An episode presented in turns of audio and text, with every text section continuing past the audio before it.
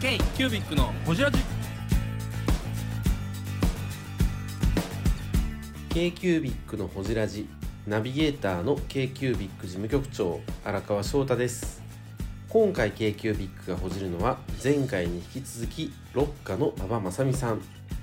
経営者として大切にしている言葉についてやロッカという名前に込められた思いについてコロナ禍を経たビジネスの話についてや今後の夢についてなど深くほじっています。どうぞお楽しみに。いるとは思わないけどね。うん、そうそう見せないだけで。そう。あの今あの収録は始まりましたけど、オンエアに載せれないところの苦労をたくさんね我々は聞いたりするからいえいえいなんとも言えないけどね。えどこまで話行きましたっけ？あのそのばけね K9 さんにああそうですね。あの大事にしてますよという話。だから本当に彼が。雇う雇わんって悩むとこでしょ。で安倍さんって基本最初から一人でやってるじゃないですかずっと。そう雇わないというどっかで決めてるから。そこは前になかったんですか？雇ってみた方が楽かなみたいな。めっちゃ回ってる時とか。もうそれは思ったことありますけど、うん。雇わないと決めたうん。それいつ決めたんですか？最初から。あもう独立する時に？そう。一人会社でやると。そう。うん。だから逆にその僕からしたらたくさんの人を雇用してあのー山本修行さんとか、はいはいねロッカさんとか、はい。ロンド工房さんもね 新卒の子を引き抜いね一人雇ったじゃないですか,、すごいすごいよね。らそういう覚悟はすごいと思うんです僕は、うちは本当受け受けなんで、うん。その本当に製造業だからやっぱお客さんあってのことだから、やっぱりうちがなんかアイデア出してアウトソーシングできる部分じゃなくてアウトソーシングされる側だから、うんまあ、そこら辺の設整備とか考えるとただ今やれてるのは本当に少数生でそうですよね。本当にできてると思う。でもやっぱ仕事来ないと、うん。しその給料支払えないじゃないですか、うん。やっぱり。そこの覚悟ってすごいなと思いますね。いっぱい整備した結果だって毎月かかる経費ってエグくなりますもんねそう物売れへんくても払わないといけないじゃないですかそう社員には。本当に。安倍さんすごいよね。うんね。ね。自由ですよね、うん。そういう意味ではね。いやいやいやいやいや。でもなんか一人でやるとかまあ一人会社やけどそのフリーランスとかってなってもなった瞬間に会社のしがらみからは外れるけれども自分の生活費を費を稼がないといけないという恐怖に苛まれるっていう記事をこの間見て、うん。あなるほどと思って。でもそれ一緒ですよ、まあね。うん。いやだからこの辺は一緒なんですけどでもサラリーマンやったらそれ考えなくていいじゃないですか。あサラリーマンやったら考えないですね。何も考えんともらえるもんね。そう働いてももらえるし。うん。なやることやったらもらえるから。そうだどっちが自由か分からへんなっていうのはほんまに思いいやます、そりゃそうっすね、うん。今このこのご時世。特にましてコロナ禍にコロナ禍にいおいては、物販こんな状況となったらね。うん、だからこれ聞いてる人とかあれですよね本当。思ってる以上に今のその中小企業とかメーカーさんものづくりしてるとこってほんま大変ですよ、これ。ほんまに。いや本当だよね。ね。ほん。うん。もうどんどん潰れますよ今年。本当に。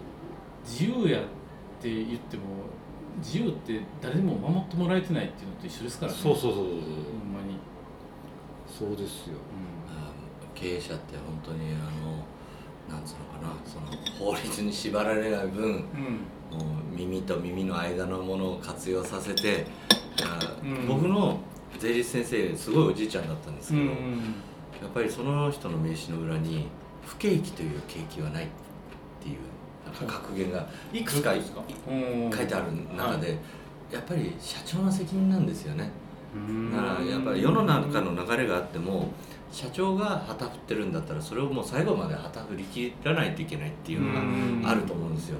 だからやっぱ不景気の中でもあのそれを不景気だからとかそういうんじゃなくて多分そのけ不景気っていう景気はないっていうのを書いてくれててそれがやっぱり僕最初のその、うん、決算というかやっぱ最初からお願いしてたその先生の裏書きにあったのがずっと心に残ってますね。だからやっぱりどんな時でもややっぱり何かしらの出口を見つけないといけないですよね。不景気は不景気なりの売れるもんがあるというか。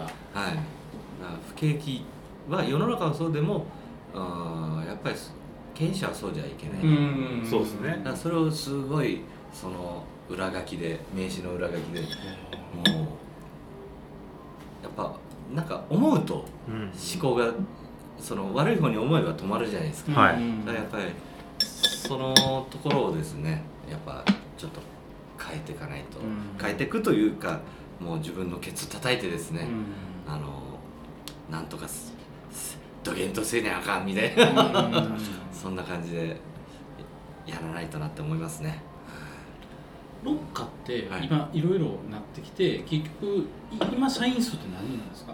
変わらないです変わらないですか？あのもうずっと。あとはあの派遣さんだったりとかそういうので助けてもらって、うんはいはい。もう社員数を1人増やしたことはあるんですけど、はいはい。やっぱりちょっといろいろあの合わな合わないってあるじゃないでうんすか、だから合わなくてちょっともう5年もいてくれたけどあの別れることがあって、はい、それで今はもうとにかく不景気うん不景気って言っちゃいけない。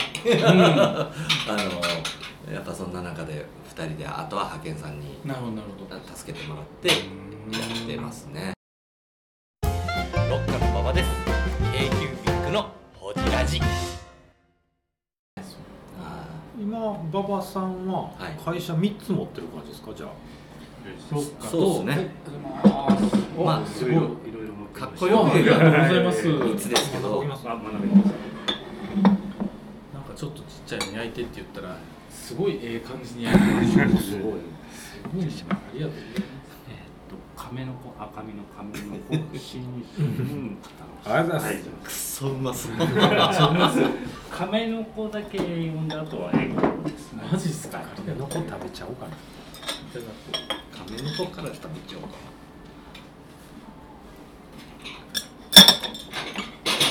まい。うまいなあ美味しい。うん。美味しい。そんなでっかいのもいらんのにちょっとだけつまみくださいって。言ったらこれくれましたね。美味しい。うんちょっとみみんなの AMSR ですけどななんですかねうんうんうん。いやそれが好きなの。安倍さんのおおじさんのおじさんの。これ何でしたっやっぱりなんか美味しいものと美味しいお酒とはい。いらんこと喋りますな。いやーでも苦労してきたなって思います？いや思わないです。思わない。やっぱり事業はエキサイティングですもエキサイティング。やっぱりあの怒られることってない分、う、うん、まあでも怒られることもやっぱりあるじゃないですか、うんうんお客さんに。だけどなんかこう変な話最初会社作った瞬間にはい、一人親方なのに株式会社になると社長ってなってうん。け確かもうめっちゃこそこそばゆいんですよね、にうん確かに。うわー何それってもう社長じゃんなんて言われてもえー、えーって思うんだけどだけど長く続けてこう事業をやってるっていうと、やっぱ自分でもうその瞬間的に決断ができて、うんあの自分でやれるじゃないですか、はいはいはい。だからやっぱ自分次第っていうのがうん。エキサイティングですね、うん。もう悪いことは全部自分のせいだし、うん。いいことも自分のせいっていうかやっぱでもそれはそう思わないようにもしてるしうん。本当に運が良かったって思うしうん。あのやっぱりこううんなんて言うんでしょうね。自分らしさの追求じゃないけど、うんうん。でやっぱ中小企業ってその社長で売りがちなんですけど最初そうなのかな？どう？ブランディングとかいろいろうんぬんかんぬん言うけど、でもやっぱロッカっていうのはロッカっていうそのレーザー加工の企業として、うん。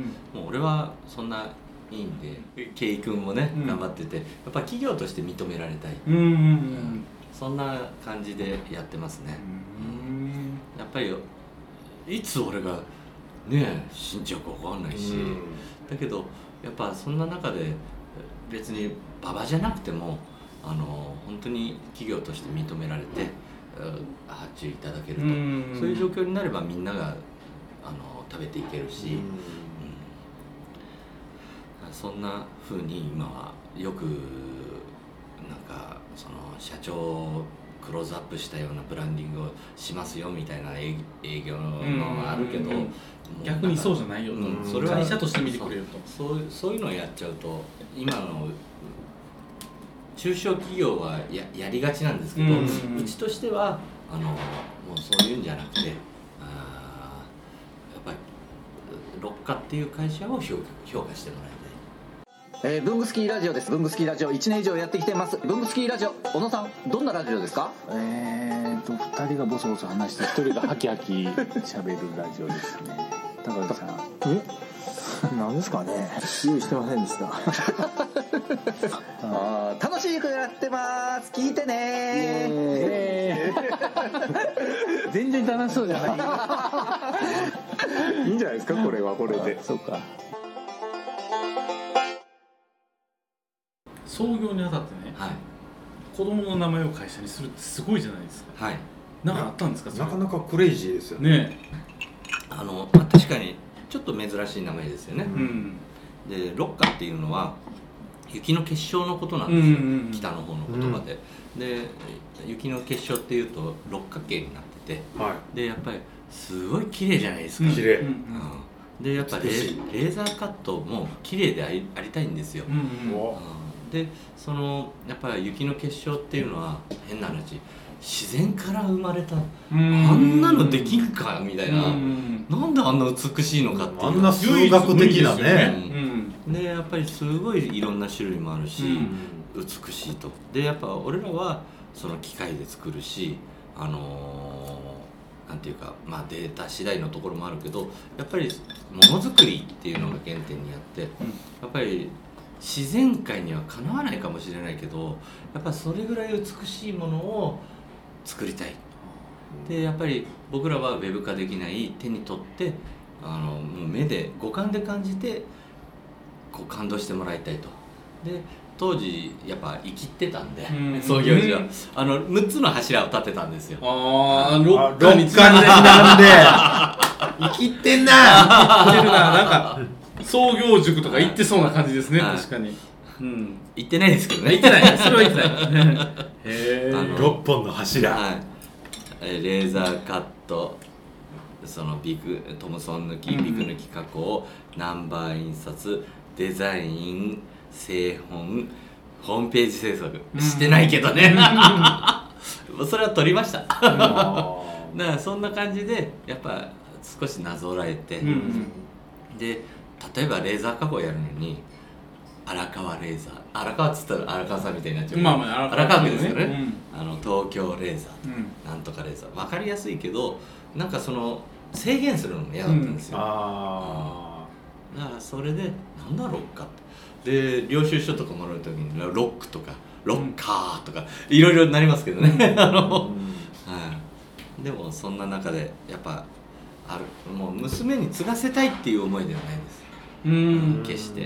やっぱ逆にりその娘とかの上にその言葉の強さがあったみたいな。そうですね。そうですね。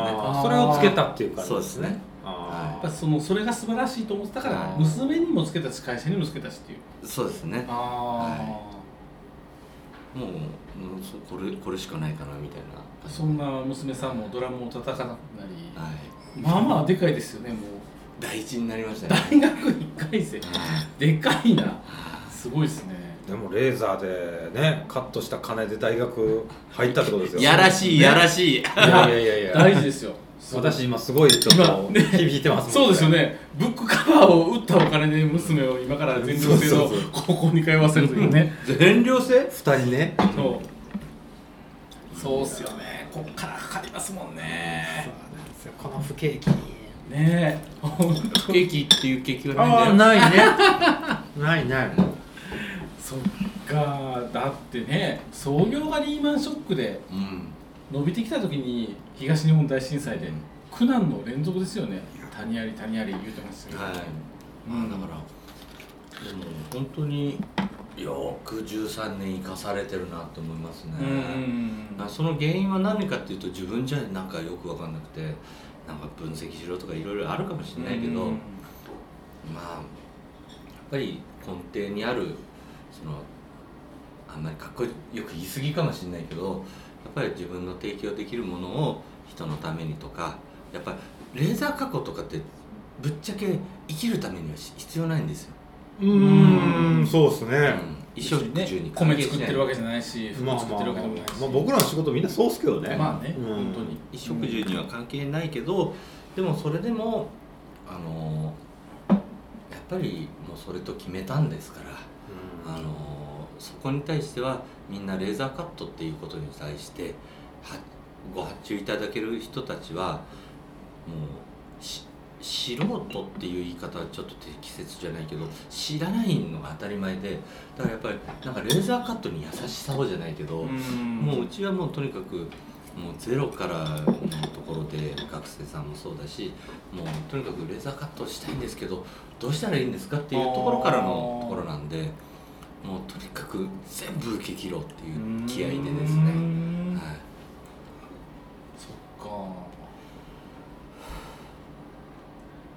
本当なんかそういう意味ではここ56年なのかもしれないですけど、はあの個人さんでなんかそういう作家活動しててなんか作りたいとかってすごく増えてきたじゃないですか、はいはいはそんなもん全然ウェルカムい、もちろんですもちろんですうちはもうできることは全部やりますうーんコロナになる前とかで言うと例えばそのコミケに出すからみたいなやつでめっちゃキーホルダー作ったりとかなんかそんなんもあったりとか感じ、えっとキーホルダーはやっぱりあの今印刷屋さんとか、うん。その専門業者があるんで、うあのもうそこに任せようと。あーあ。だからうちは手出さなかったですね。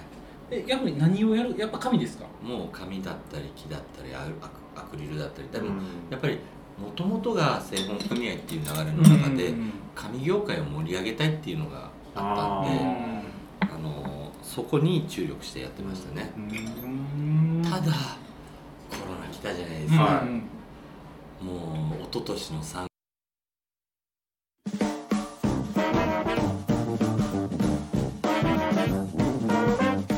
k q b i c のホジラジではリスナーの皆様からメッセージをお待ちしておりますアドレスは info.kcubic3.com info.kcubic3.com もしくは KQBIC サイトのメッセージフォームよりお願いします。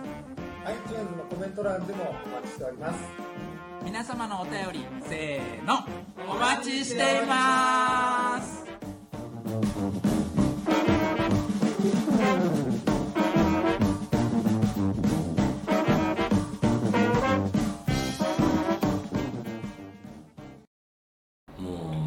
年の3月。うん。あれ？あれあれあれ？うん。3月からですよもう、うん。おかしいぞ。うん。もう何にも話がなくなってきて。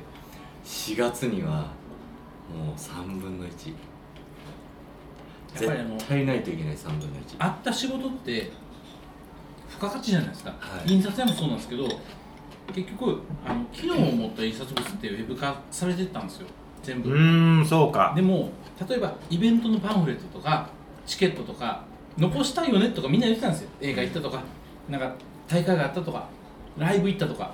その時の紙物をみんな楽しみに持ってたから、リアルなものとしてね。そこに金かけようって言ってたのにそれが全部なくなったんですよ。うん。その瞬間に、生きるために必要なものじゃないんで、うん。やっぱイベントが止まる何が止まるって言ったらもうピターってなりましたね。おいやべやべやべ。不要不急っていう言葉めっちゃ腹立ちませんでした？腹立つっていう腹立って私はすごい腹立ったんですよ。はなんやねん不要不急ってすごい思って。いでもやっぱり未知の世界だったじゃないですか、もううんあの時はやべやべえしか思わなくて、うん。でそのやっぱり、えー地元の近くの人がやってたことをどうしようかなもう遅いよなとか思いながらアクリルパーテーションをはいはいはいはじゃあうちもどうしようかなって思ってたところでやっぱそのトラカイっていうその同い年の経営者の仲間が背背中を押してくれてはいはい。とにかくやるうんやっちゃいなよと。いうのであの大中小の3種類の商品として準備して、うんゴールデンウィークにはそれをもうメール出し早いですねゴールデンウィーク、はいうん。メール出しまくってでウェブでやるのは簡単だけどウェブでやるとお客さんが売れなくなるんでああ直販やと、はいそうそうそう。で直販はもうとにかく値崩れするのが目目に見えてるんでお客さんにとにかくぜひっていうことでやったらですね5月の半ばぐらいからちょっとずつ売ってくれるところが出てきて6月以降はもうアクリルパーテーションの会社になりました。うん、2020年の、はい。うん。でもそれも社長の決断というか。うん、あも技術は持ってたけどやってなかったジャンルやけど、やったらええねんって言われてすぐできたっていう。できた、うん。うん救われましたね。あいやもうあそうですか。それやんなかったら多分ぶっ飛んでました。盛大にぶっ飛んでました。新工場もね、うん。あの購入し 盛大にもうそれこそあの今日で解散家族解散っていう。いやほんま笑えないですよね。あ話になってたでも本当そうですよね、うん。こういう話日本中いろんなところで起きたんですよねこの2年間きっとね。だからやっやらなかったとこは潰れたとこもいっぱいある。でしょほんまに。いやーそれでもう本当お客さんが頑張ってくれて、うんうんでうちは1月が決算なんですけど、はい。コロナ前とコロナ後の去年の1月の決算見るとちょっと良かったんですあ、すごいすごい。はめっちゃすごいですね。良かったんですでその影響でこ去年の3月4月もまだそういう時期だったじゃないですか、でやっぱお客さんでやっぱ売っていただいてたんであのただまあ本当にその前回のデルタ株が収束して、うん。えー全部解けた頃にはもう終わりかなという雰囲気になって、うん。えーアクリルパーテーションもじゃあ売れないしどうなるかなって思っててそしたらちょっと6月7月8月ぐらいからちょっとずつ違う商材が湧き上がってきたんですよ。うん。レーザー業界で。うん。うんこれはもうさん。以来のうんそのレーザーのあのさん以来の？そうです。それを感じる商材が湧き上がって以来の？商材が湧き上がってきて。何ですかそれ？あれ？それは言えないんですよ。ええまだ言えないんですけどえ？あの湧き上がってきて。えっとコロナは関係してるんですか？してないです。ああなるほど。そのコロナ商材が落ち込んでそれが湧き上がってきたからまた持ち直して。次来そうな商材もしくは今若干来てる商材っていうのがあるんです、はい。これはカットするんで教えてください。皆さんあのオフラインで。k q b i c のほじら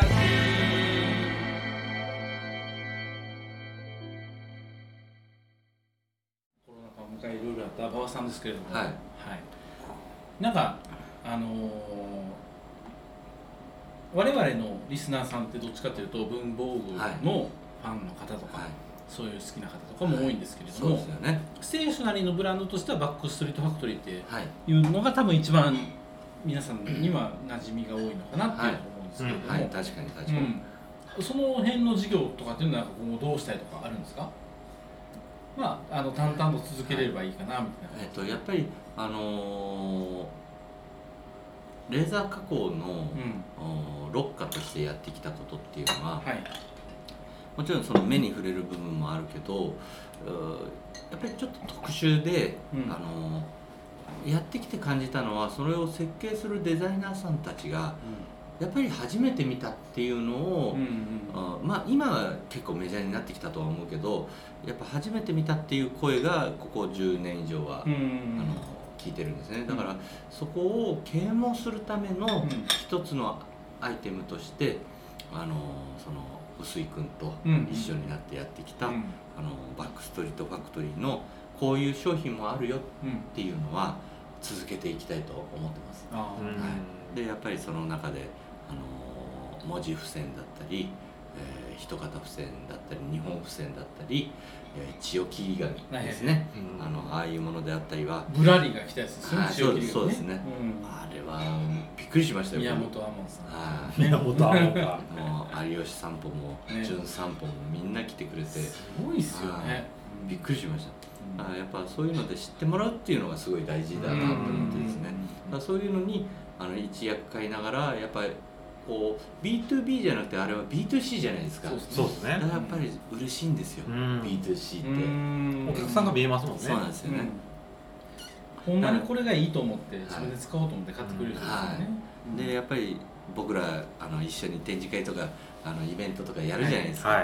ああいう時にやっぱこう本当いわゆる本会である手に取って感動してもらえるものづくりを感じるんですよ。はいはい。だからやっぱ文具業界ってやっぱ大変ではあるけどエキサイティングですよね、ん。やってエキサイティングやっててもう本当楽しいんですよね、やっぱそういうこう今年もですね僕あのコンセプトというか自分としての,、あの目標がありましてあの仕事と私事の仕事と、はい。やっぱりこう楽しく面白く健やかにですね、うん。あのもう精進したいなと思ってまして、うん。頑張るぞ！いいですね。うまいこと夢を聞こうと思ったらもう言ってもらえあ言ってもらいましたね。あ言っちゃいました。いやいやいやいやいや。大丈夫ですね。さすが。さすが馬場さんでございます。はい。はい。何かありますか？聞きたいこともう大丈夫ですか？そうっすね。もう言いたいこと言ってもらったんで、はい。うん。あとはもうあのオフラインに聞きたいそうですね。今までは綺麗な馬場さんでしたけど、はい。ここからはねもっと綺麗な馬場さん。あありがとうございます。もっと綺麗。トゥルトゥルの。トゥルトゥルの馬場さんを我々ちょ楽しみたいと思います。バイオリンの音源は後で渡しますんで。あありがとうございます。へったくそな。バイオリンのくだり。はいこれからはバイオリンと馬場さんにご注目ということで、はい、今日のゲストは、えー、ロッカーの馬場さん来ていただきましたはい。ありがとうございました、はい、ありがとうございました。すいません。本当お邪魔しました。K q b i c のホジラジ。この番組の提供は山本資源ロンド工房レアハウスでお送りしております